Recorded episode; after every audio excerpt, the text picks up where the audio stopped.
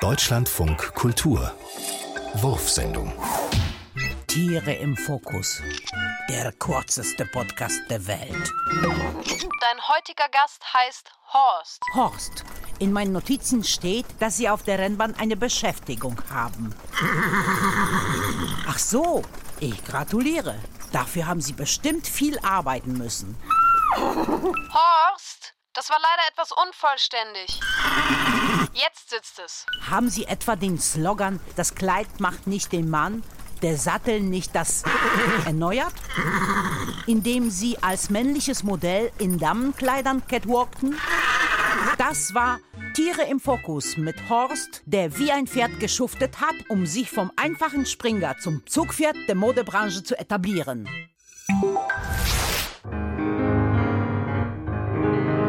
Um fünf dunkle Wolken vor hellem Himmel, sanfter Wind, um sechs Blumen pflücken, Stühle rücken, Liebsten drücken, um sieben Apfel beißen, Steine schmeißen, Papier zerreißen.